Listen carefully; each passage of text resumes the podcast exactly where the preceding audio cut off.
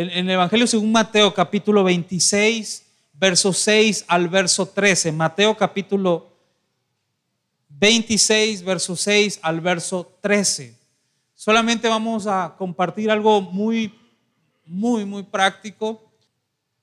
Y estando Jesús en Betania, en casa de Simón el leproso, vino a él una mujer con un vaso de alabastro de perfume de gran precio y lo derramó sobre la cabeza de él, estando sentada a la mesa. Al ver eso, los discípulos se enojaron diciendo, ¿para qué este desperdicio? Porque esto podía haberse vendido a gran precio y haberse dado a los pobres. Y entendiéndolo Jesús les dijo, ¿por qué molestáis a esta mujer? Pues ha hecho conmigo una buena obra. Porque siempre tendréis pobres con vosotros, pero a mí no siempre me tendréis porque al derramar este perfume sobre mi cuerpo, lo ha hecho a fin de prepararme para la sepultura. De cierto os digo que donde quiera que se predique este evangelio en todo el mundo, también se contará lo que ésta ha hecho para memoria de para memoria de ella. Muy bien, haciendo una historia con, con el Señor Jesús. Hace hace un tiempo le dije a un muchacho, porque él estaba frustrado, hay dos formas de tomar a la familia pastoral. Y hay veces que uno lo toma como no tan bien, como dice, ah, es que eh, ellos sirven porque, o sus hijos están en lugares privilegiados porque son hijos del pastor y son hijos de esto. O la otra hay forma de decir, me siento a veces en desventaja porque gracias a Dios ellos nacieron en una familia pastoral. Hay muchas formas de ver la familia pastoral, pero este muchacho estaba un poquito frustrado porque decía, es que eh, yo quisiera servir como el hijo, como la hija del pastor, que andan acá involucrados y todo eso. Y, y yo le dije una vez, dije, mira, si te sirve de consuelo, hay personas que reciben la estafeta de alguien más. No es malo, porque ellos no tienen la culpa de haber nacido eh, siendo hijos de ministros o siendo hijos de pastores, ¿verdad? No vamos a culpar a los niños, ah, tú chamaco, porque él no pidió nacer eh, una familia pastoral. Le dije, pero si te sirve de consuelo, hay gente que también es hacedora de una historia, hace una historia diferente, hace una historia nueva. En mi caso, yo no soy hijo de pastor, ni hijo de ministro. Soy hijo de una mujer que es diácono en la iglesia y por muchos años ha sido diácono pero no está acreditada como ministro. Gaby tampoco somos eh, la primera generación de ministros. Entonces yo creo que estamos por hacer una historia, si Dios lo permite. ¿Alguien está entendiendo acá? Dígame amén. Por lo tanto, no habría que frustrarnos, no habría que decir es que yo tengo, no tengo la oportunidad, yo no soy hijo de pastor, es más, ni mi familia es convertida, yo esto, sino yo quiero decirles que hay personas que hacen una historia, que empiezan a crear una historia. Gloria a Dios por los que sus padres son, fueron pastores, fueron ministros, tampoco son menos. Dios los bendiga de una manera especial. Pero hoy quiero hablarle también a esas personas que van a formar su propia historia. ¿Alguien de ellos está aquí? Dígame amén, por favor. Muy bien, vamos a formar una historia. Resulta que un día la Biblia dice que un hombre que era leproso, en otro, ahorita vamos a leer eh, otros evangelios, pero también dice que era fariseo, la Biblia dice que él le ruega a Jesús que vaya a su casa. Estando ahí mucho tiempo, le decía, por favor, ven a mi casa porque, eh, pues no sé, quiero que comas conmigo. Y pues había una multitud agradecida con Jesús. Gente que había sido sana, gente que había sido, habían incluso resucitado, leprosos habían sanado, paralíticos habían levantado. ¿Quién no quería a Jesús en su casa? Y Jesús acepta la invitación de, ir a su casa. Alguien diga, ¿para qué? Yo le pregunto algo. ¿Cuántos quieren a Jesús en su casa? La pregunta sería, ¿para qué? ¿Para qué queremos a Jesús en nuestra casa? ¿Como un adorno?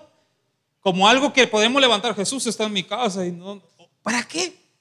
Para tenerlo, recordarlo cada vez que, ah, ah Jesús, buenos días Jesús, y nos vayamos. ¿Para qué? ¿Para qué queremos a Jesús en nuestra casa? Hay veces estamos pidiendo algo, pidiendo algo y cuando se nos da ya no sabemos qué hacer.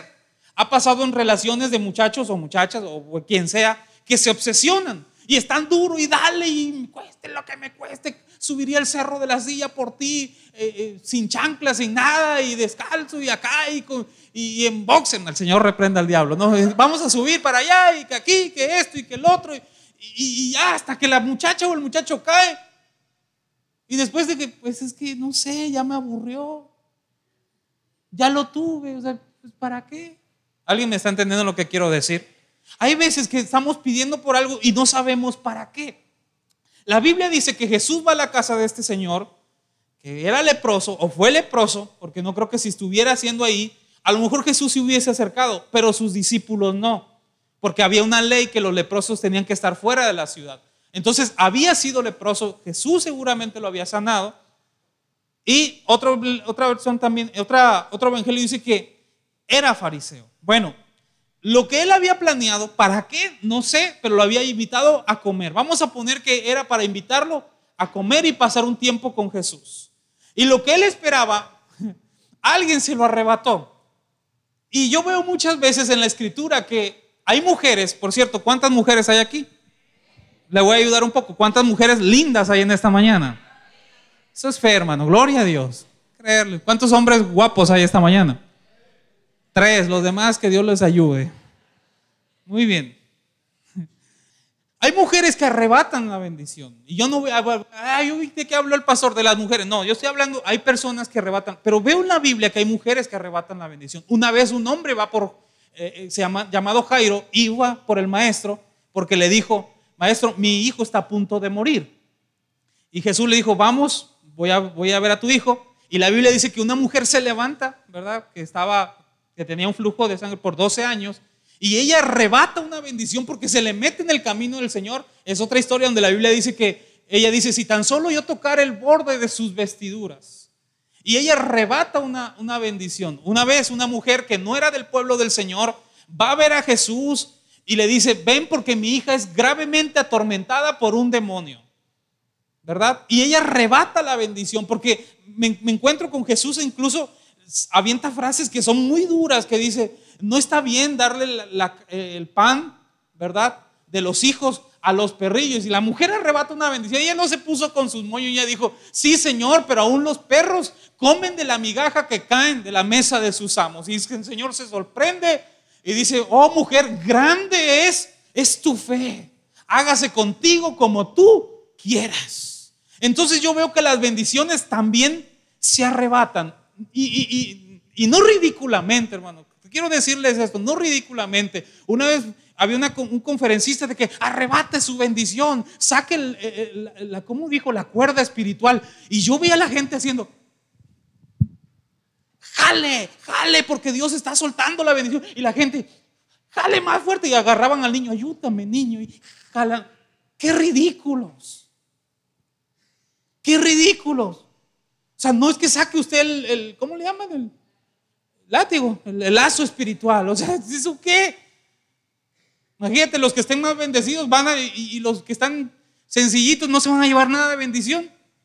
Pero hay formas de arrebatar la bendición. La Biblia dice que este hombre estaba sentado junto con Jesús.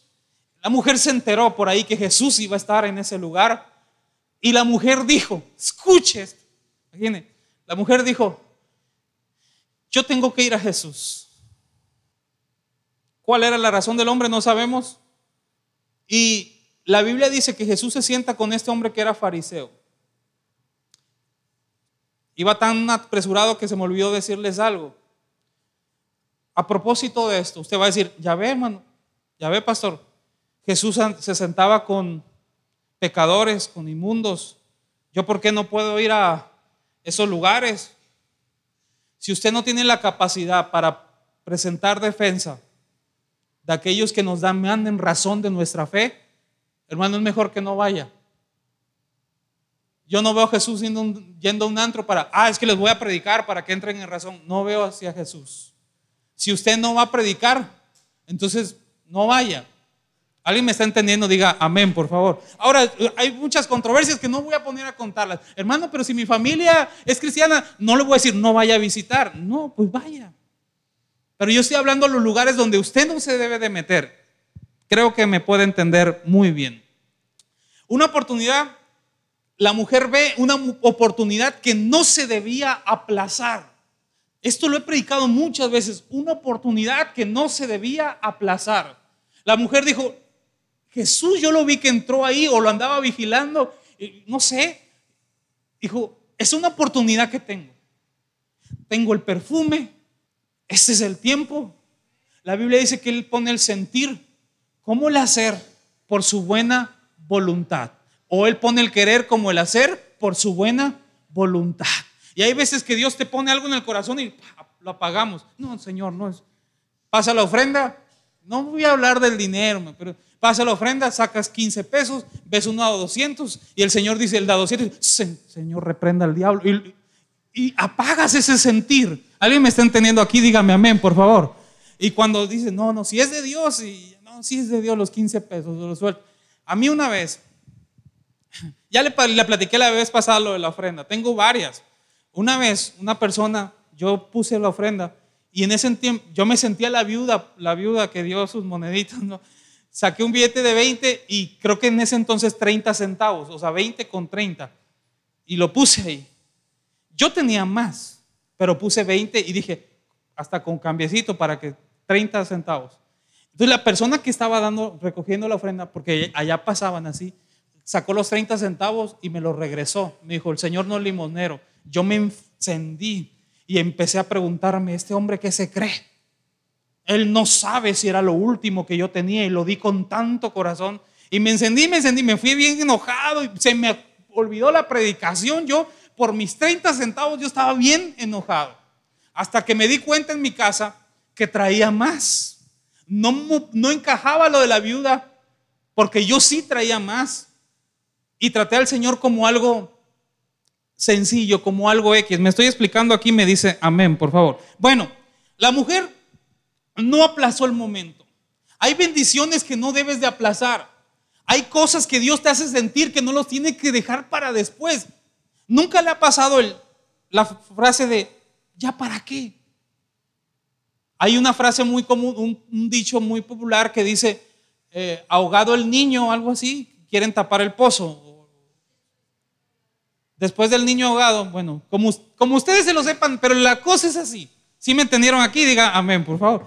Entonces, ¿ya para qué? Una vez también, eso lo cuenta una predicación que se llama Hombres de Altar, había un, este, una caja de muerto y un muchacho estaba gritándole, mamá, te amo, regresa, eres el amor de mi vida y tú y yo juntos para siempre, y ay, mi bebé, y, y. Y atrás estaba un muchacho así, callado. Y el otro, ¡ah! Te amo, mamacita, eres la mujer más hermosa del mundo, no te vayas, me haces falta. Entonces voltea con el que está atrás, era su hermano, y le dice, no seas insensible, dile a mamá cuánto lo amas. Y el otro dice, y tú no seas hipócrita. Dice, porque cuando ella vivía no hacías estos panchos. Énfasis añadido, eso es mío. Ahorita, ¿ya para qué? ¿Cuándo vamos a buscar a Dios? ¿Cuándo vamos a servir a Dios? Cuando ya estemos viejos, cuando ya estemos amolados, cuando ya no tengamos fuerza, cuando ¿Cuándo vamos a darle a Dios? ¿Cuándo es el tiempo? Cuando me saque la lotería, cuando yo sea millonario, yo voy a ser el primero en esto. Como cuando queremos un trabajo, Señor, si tú me lo das, yo te voy a servir, yo voy a ofrendar, yo voy a diezmar. Dios nos lo da y no, es que no me alcanza, tengo que. Bueno, ¿cuándo es el tiempo? ¿Cuándo lo vamos a hacer? Esta mujer dijo: Esta es la hora, esta es mi oportunidad y voy a ir con el maestro y voy a derramar todo lo que yo tengo, voy a dar todo lo que yo soy. Ojalá hubiesen más personas como ella, hubiésemos, fuésemos más personas como ella. Mire, Jesús en otro, en otro evangelio estaba hablando de que ya tenía que partir. Estaba diciendo, pronto me voy a, pronto yo voy a, a ser crucificado, o sea, pronto ya no voy a estar con ustedes. Y sabe que a las personas se les ungía para un propósito, un ejemplo, para ser rey, o se les ungía cuando ya iban a morir.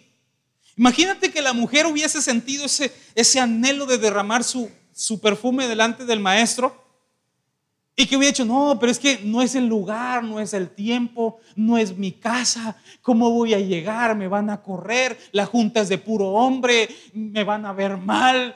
Y pretextos y pretextos y aplazos y aplazos. Mejor más adelante, un día que me lo encuentre el camino. Pero si se lo hubiera encontrado en el camino, se lo hubiera encontrado con una multitud. Y hubiese dicho, hay mucha gente, van a decir que lo hago nada más por quedar bien. Y la mujer no tuvo que aplazar esto. Porque si ella hubiese llegado tarde, ya no se hubiera cumplido el propósito de lo cual, para lo cual era ese perfume. ¿Alguien me está entendiendo aquí? Dígame amén. El perfume era para ungir al Señor. ¿Por qué? Porque pronto iba a ser crucificado. Entonces, hay cosas que no se deben de aplazar, que tienes que estar en sintonía con el Señor para cuando llegue el tiempo darlo sin reservas. Nos dice la Biblia que esta mujer no, estaba, no sabíamos su situación sentimental, no sabíamos si había perdido al esposo, no sabíamos eh, en qué situación ella estaba, pero ella vio una oportunidad. lo único que dice la Biblia es que era pecadora, que era pecadora. Así dice la Biblia, una mujer que era pecadora. No sabemos en qué condición estaba, si tenía mucho dinero o no. Unos dicen que era una herencia que ella había tenido y que dio todo. La Biblia no arroja muchos datos. La Biblia dice, era pecadora. Y esta mujer va delante de Jesús. Vamos a abrir la Biblia nuevamente. Ahora en Lucas capítulo 7, verso 36 al verso 50. Lucas capítulo 7, verso 36 al verso 50. Uno de los fariseos rogó a Jesús que comience con él. Eso ya se lo expliqué.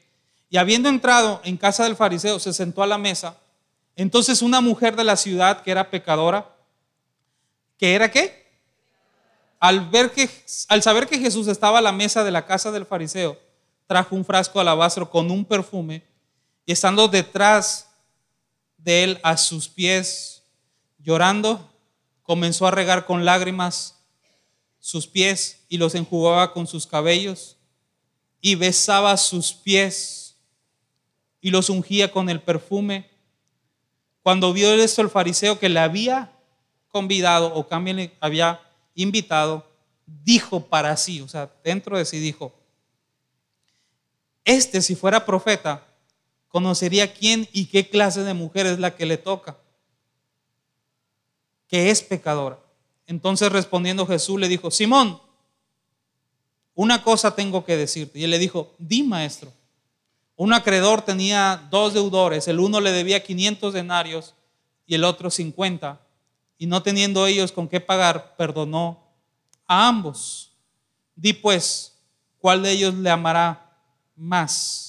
Respondiendo Simón dijo, pienso que aquel a quien perdonó más. Y él les dijo, rectamente has juzgado. Y vuelto a la mujer, dijo, Simón, ¿ves esta mujer? Espérame hasta ahí, espérame hasta ahí, espérame hasta ahí. Ahorita le damos con eso. Una mujer que era pecadora, ya dije eso.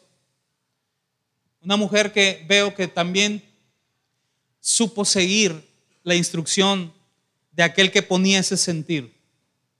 Y no dijo, le voy a llevar la mitad, me quedo con una mitad y pues me lo voy o lo vendo, sino una, una mujer que dice, voy a dar todo.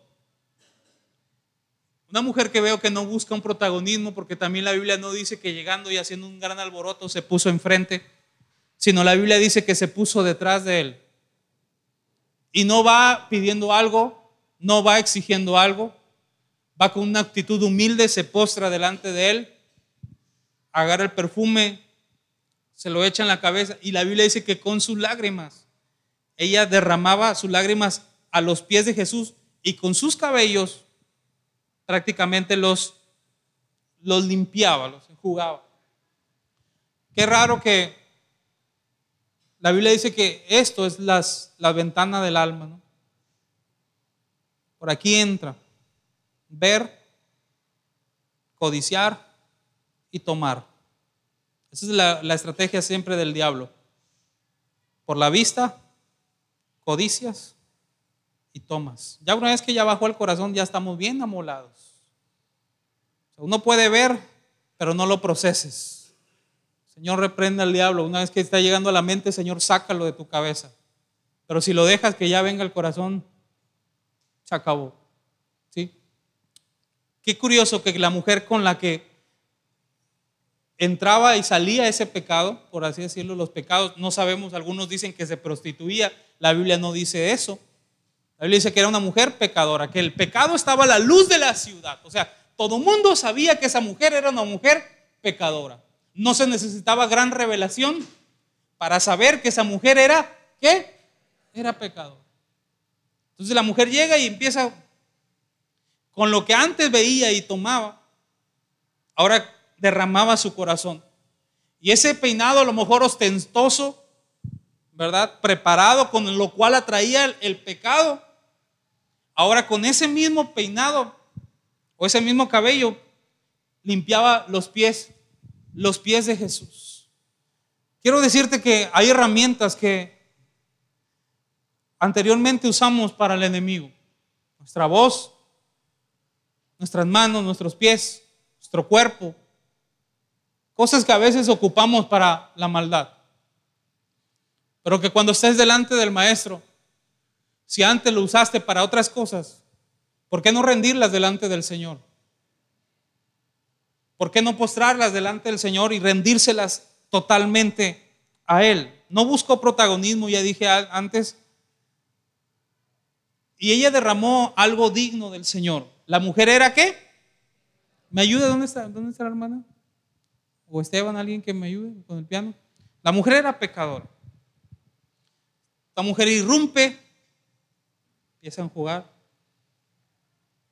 Y este hombre dice, si este que tengo enfrente fuera profeta, sabría que la mujer que le está haciendo es pecadora. Si estaba a la luz de la ciudad, ¿ustedes creen que Jesús no sabía? ¿Ustedes creen que Jesús no sabía quién era esta mujer? ¿Por qué la dejó? Le hago una pregunta, ¿por qué la dejó? ¿Por qué dejó el maestro que esta mujer enjugara sus lágrimas? ¿Por qué? Si él sabía. Otra, el, primer, la primera porción bíblica que vimos es que sus discípulos, escuche bien esto, sus discípulos dijeron. En esta versión dice, la mujer, perdón, este hombre, el que invitó a Jesús, dice, si este hombre fuera profeta, sabría que esta mujer es pecadora. El primer porción bíblica dice, entonces los discípulos dijeron, ¿por qué se ha hecho este, este qué?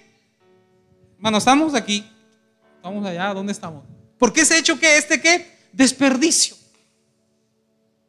Yo he visto, hermano, escuche bien, he visto. No estoy ciego ante el mundo, he visto publicaciones. Yo no quiero decir que he visto a la iglesia, yo no he visto a la iglesia, pero he visto publicaciones que dicen, Dios no necesita tu dinero. Y quiero decirle que es cierto. Dios es el dueño del oro y de la plata. Eso lo tenemos bien claro. Pero que digan que es un desperdicio darle a Dios está equivocado. Esa es, otra cosa. No podemos comprar la salvación con dinero, eso lo tenemos claro. Si usted un día me ve predicando eso, me tiene que sacar de aquí por su bien.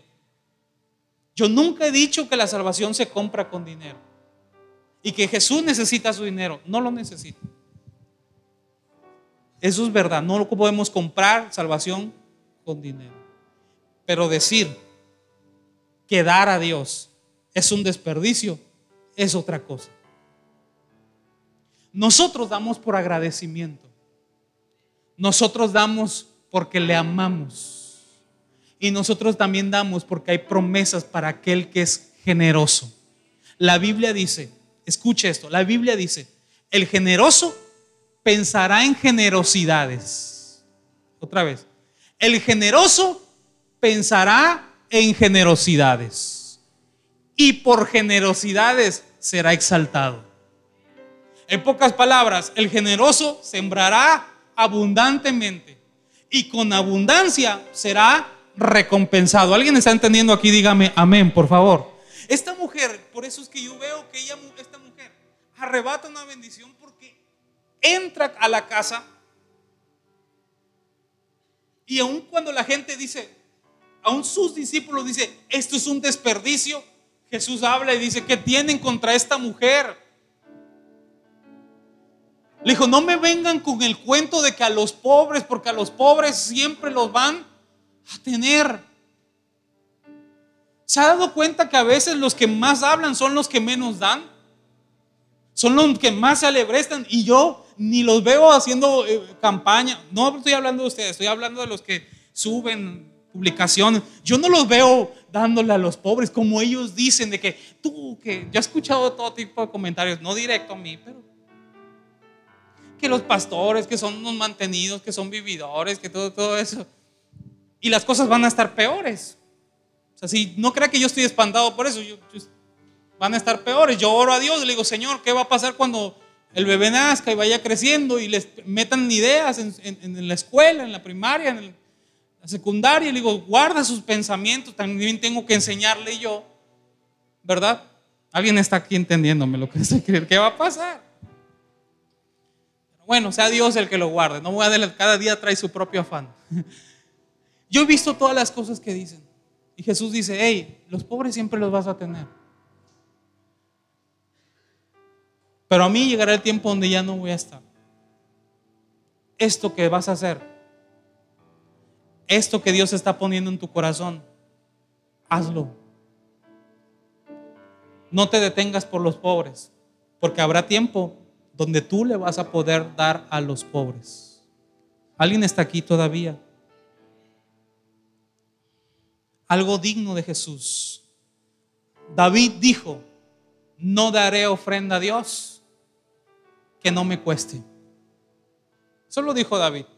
No daré ofrenda a Dios que no me cueste. Esa debería de ser nuestra mentalidad. ¿Usted cree que la, mujer no le costó el perfume y tenía un montón en su casa? No. Por eso es que la gente celebreste dice, ¿por qué este desperdicio? Si hubiera vendido por una buena cantidad y se los hubiéramos dado a los pobres. La mentalidad. Pero a esta mujer no le importó lo que le estuvieran criticando. Esta mujer lo único que tenía en su pensamiento es darle a Jesús, darle a Jesús. Y eso debería ser nuestra mentalidad. A veces invitamos a Jesús, escuche, con la mentalidad de que dame, dame, dame, dame. Una vez me confrontaron, me dijeron, la mentalidad del sur es, denme. La mentalidad del norte, voy a hablar bien de ustedes, la mentalidad, del norte es, ponme donde hay yo trabajo. Yo me sentí no ofendido porque dije, pero dije, ay, yo soy del sur.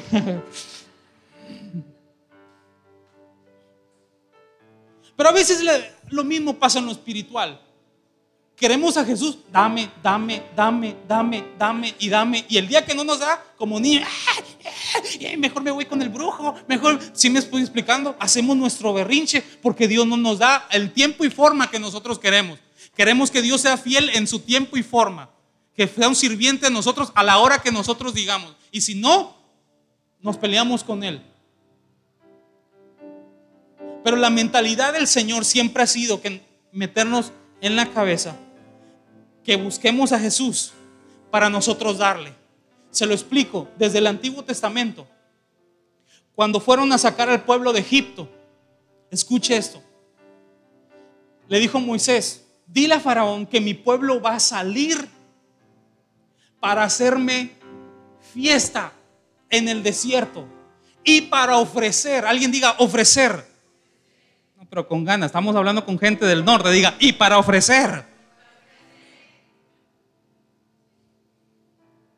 para ofrecer ofrendas.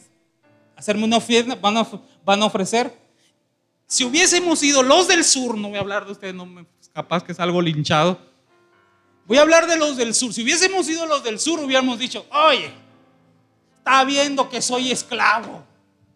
Está viendo que me, tantos años me tienen de esclavo. Y todavía me dice, te voy a sacar, no para darte, te voy a sacar para que tú me des. Ya no les está gustando y eso que son del norte. Te voy a sacar para que tú me des. Para que tú me ofrezcas. Nunca le dijo, y los voy a sacar y los... Voy a sacarlos y los voy a llevar al desierto. Muchos cuando les preguntan le decimos, ¿a dónde Dios estaba llevando a su pueblo y todo? A la tierra prometida. Los que dicen eso es porque nunca han leído la Biblia y porque su mentalidad es siempre tierra prometida, tierra prometida, tierra prometida. Nunca es pasar por el desierto para dar. ¿Alguien todavía está aquí? Dígame, dígame amén, por favor. Si o no? Ha preguntado, yo sé que algún día le han preguntado, ¿a dónde iba el Señor? Llevar al Señor sacándolo del pueblo, de la tierra de Egipto, a la tierra prometida. No, Dios dijo la primera instrucción, los voy a llevar al desierto para que ellos me ofrezcan. Ahora, Dios no se queda con nada. El hombre este, el que invitó a Jesús, lo invitó porque pues a lo mejor quería beneficios. No estaba ni tan convencido porque después hasta se cuestiona dentro de sí diciendo, si este fuera profeta, o sea, entonces a quién estaba invitando? No estaba convencido de lo que era Jesús. Si estoy dudando que este sea profeta, porque si fuera profeta, sabría que la mujer que le está tocando es pecadora. Alguien invita a Jesús queriendo algo de Jesús. Escuchen. Pero alguien entra con Jesús no buscando nada, sino dando para Jesús. ¿Cuál fue el resultado?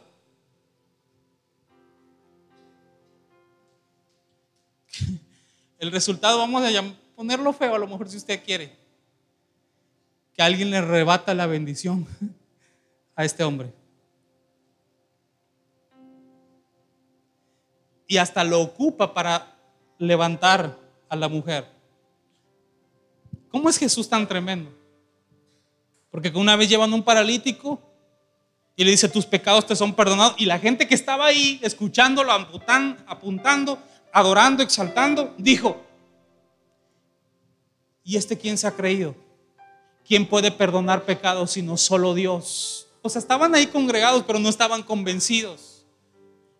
Y Jesús les responde y dice, ¿qué caviláis en vuestros corazones? Y les dice, ¿qué es más fácil decir? ¿Tus pecados te son perdonados? O hombre, toma tu lecho, levántate y vete a tu casa.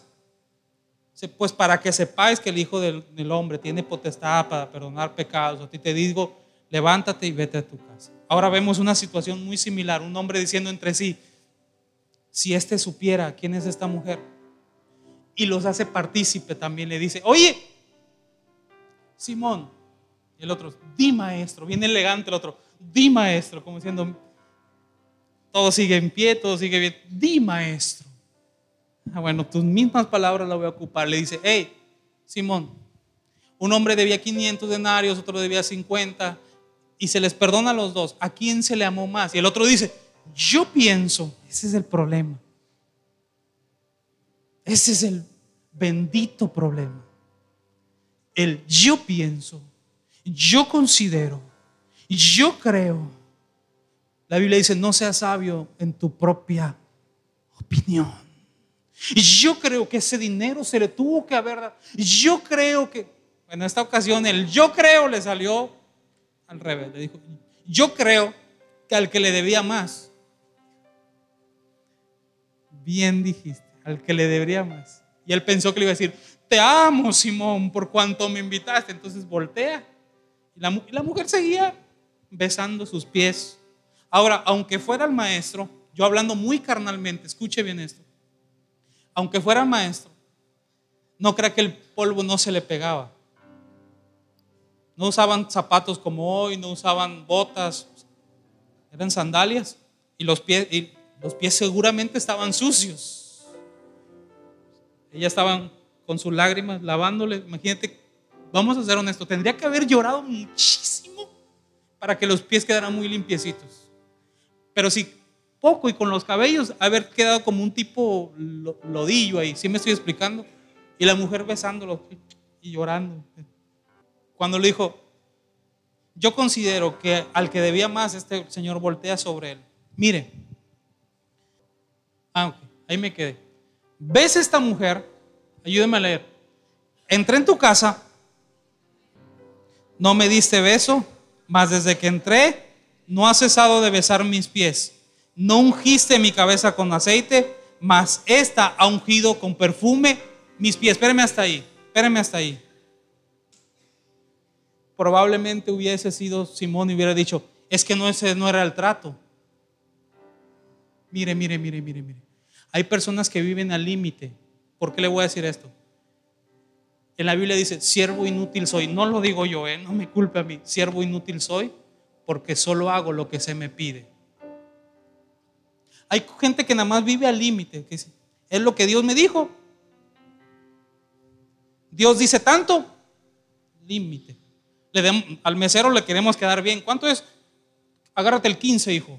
Y nos sentimos super, es que pobre muchacho, o sea, yo, yo fui mesero. Yo también. Yo fui mesero y uno siente, uno sabe que los pies se le. Pobrecito. O vemos al del semáforo y ahí está, hijo, con este billetito, estos dólares le alcanza y le damos. Pero a Dios, 9.90, bueno, ya, eh, ya. Hay cosas que vamos a cumplir porque Dios las dijo. Pero hay cosas que solamente van a sentirse. ¿Alguien me está entendiendo aquí? Se lo explico mejor. Hay cosas que Dios pide por ley, que Dios manda. Pero hay cosas que solamente son las personas que lo... ¿Ya me están entendiendo o no? Dios te dice un ejemplo, 50, es que no me gusta hablar dinero, 10, 10 pedacitos de maíz o 10 granitos de maíz. 10 granitos.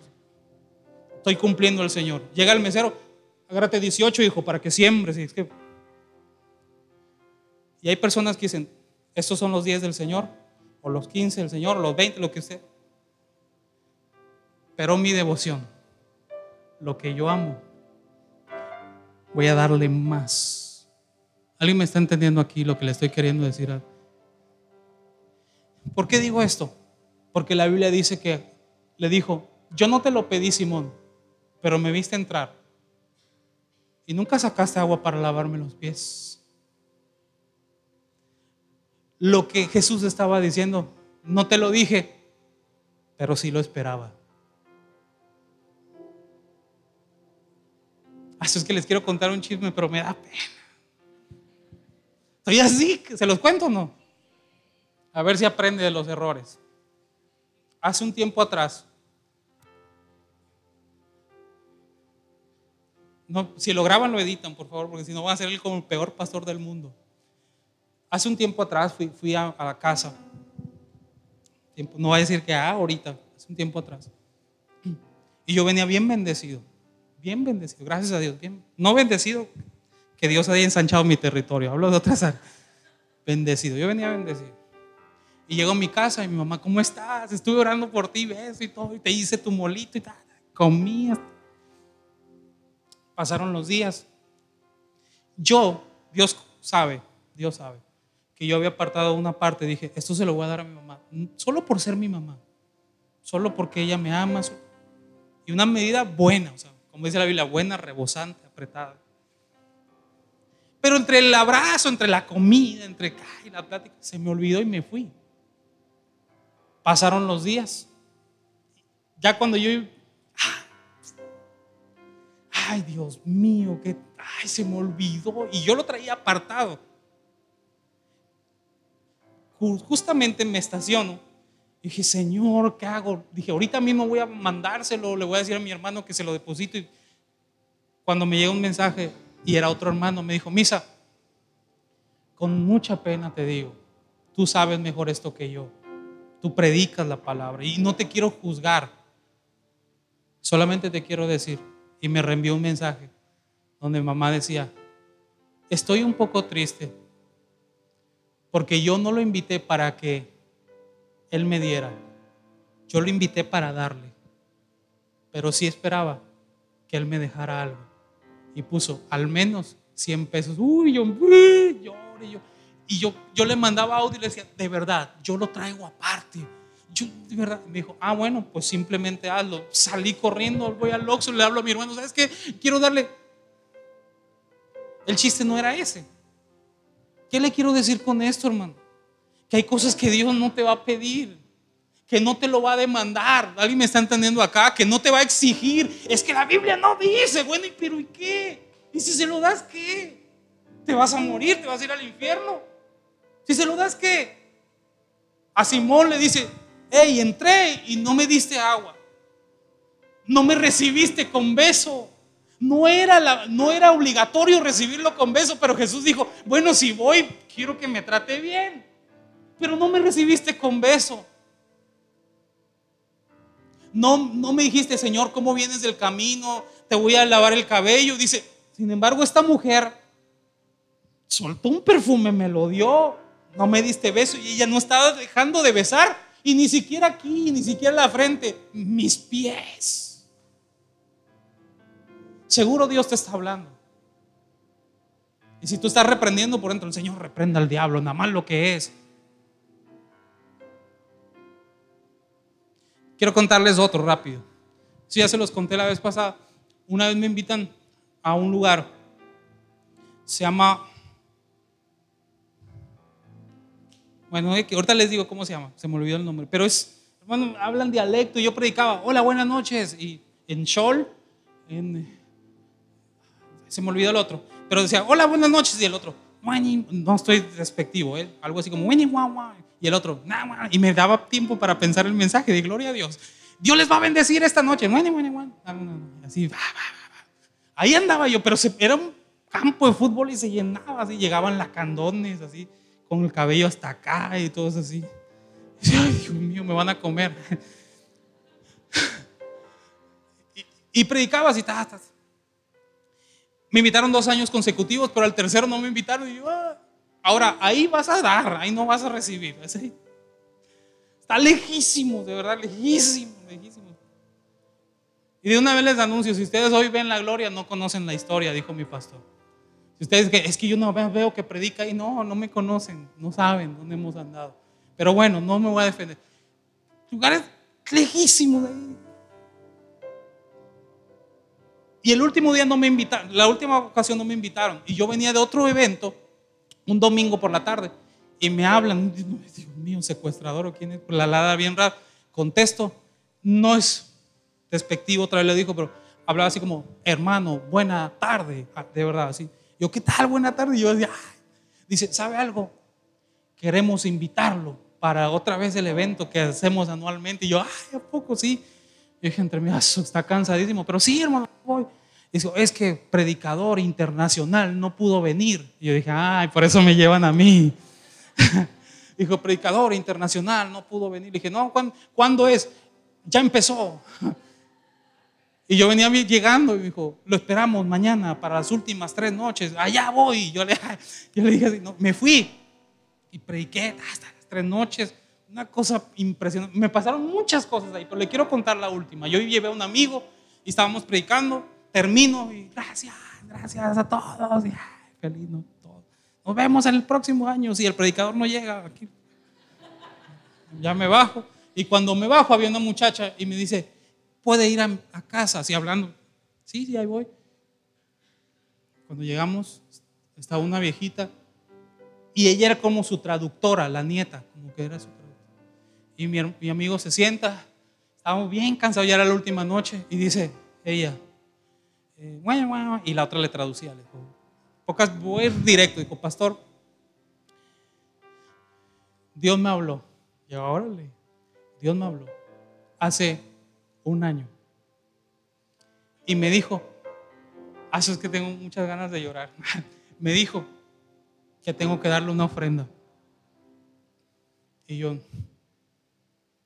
no es Dios, no, yo entre mí no es Dios. Y dijo, pero cuando yo vi el póster que iba a venir otro predicador, dije, no fue Dios el que me habló. Porque anunciaban uno de, Centroamérica, no sé de qué país, pero anunciaban a otro acá, ya. Yo no estaba en el póster.